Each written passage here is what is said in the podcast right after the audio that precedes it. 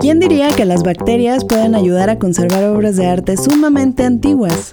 Hoy en Arte y Cultura, el podcast, te contamos sobre un museo italiano que utiliza bacterias para limpiar esculturas de Miguel Ángel. Este es el podcast de Arte y Cultura, donde descubrirás todo aquello que tienes que ver, escuchar, leer y disfrutar en voz de sus creadores. Hola, bienvenidos a Arte y Cultura, el podcast. Yo soy Patti Cordero y me encanta que me acompañes de nuevo en este programa. No olvides seguirnos en Twitter en arroba arte y cultura y suscribirte aquí en Spotify para que recibas notificaciones cuando tengamos nuevos episodios. Y a ver, cuéntame, ¿qué viene a tu mente cuando piensas en bacterias? ¿Enfermedades, infecciones, peligro? Pues déjame contarte que no todas las bacterias son malas. Estos organismos unicelulares son fundamentales para el desarrollo de los ecosistemas en el planeta e incluso habitan felizmente en nuestro cuerpo y ni siquiera lo sabemos.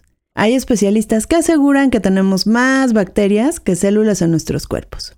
Desde hace algunos años, un equipo de conservadoras del Museo de las Capillas de los Medici en Italia ha aprovechado colonias de bacterias para limpiar algunas esculturas de Miguel Ángel, particularmente las que adornan una peculiar tumba de la familia Medici. En 1520, el cardenal Julio de Medici comisionó a Miguel Ángel a construir la tumba de su familia. Esta petición incluía las figuras de los dos duques de Medici, Giuliano di Lorenzo y Lorenzo di Piero, además de cuatro figuras alegóricas que representan las diferentes horas del día y una Virgen María con el Niño Jesús. Por más de 500 años, estas piezas del mausoleo acumularon manchas y polvo hasta que un equipo de especialistas encontró que las bacterias serían la mejor herramienta para limpiar y conservar las esculturas de Miguel Ángel. Si bien la limpieza de la capilla comenzó hace varios años, luego de encontrarse con algunas manchas muy difíciles de quitar, el equipo de conservadoras pensó que las bacterias serían la mejor solución. La restauración con las bacterias comenzó en noviembre de 2019, después de que el Museo de las Capillas de los Medici le pidió al Consejo Nacional de Investigación de Italia conducir un análisis espectroscópico de las tumbas manchadas.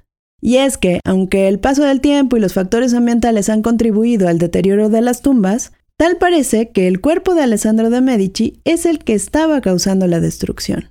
El cuerpo de Alessandro fue depositado sin grandes ceremonias en el sarcófago de su padre, luego de que fuera asesinado en 1537 cuando pensaba que pasaría la noche con una hermosa viuda, pero en vez de eso encontró la muerte a manos de un asesino contratado por su primo, quien lo apuñaló. Los expertos han llegado a la conclusión de que el cuerpo no fue embalsamado correctamente, por lo que los fluidos corporales se han escurrido y manchado las maravillosas creaciones de Miguel Ángel. Esta fue una de las razones por las que las conservadoras decidieron elegir de entre un catálogo de mil bacterias para encontrar aquellas que pudieran acabar con los residuos orgánicos corporales, pero que no se comieran el mármol de Carrara con el que están hechas las esculturas.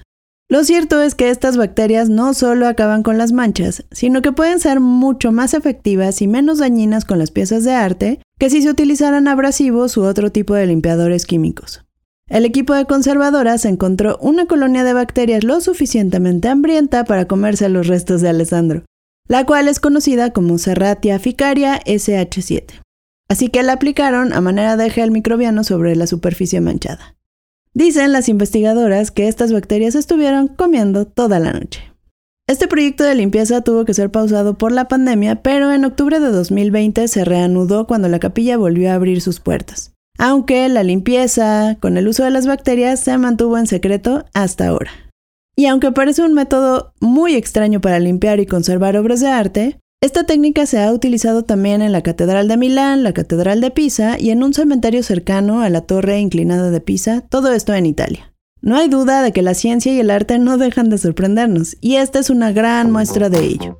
Gracias a Mario Terraz por la producción y a ti por escucharnos esta semana. No dejes de compartirnos tus comentarios en Twitter en arroba arte y cultura y de suscribirte aquí en Spotify para recibir notificaciones cuando tengamos nuevos episodios. Nos escuchamos la próxima semana. Adiós.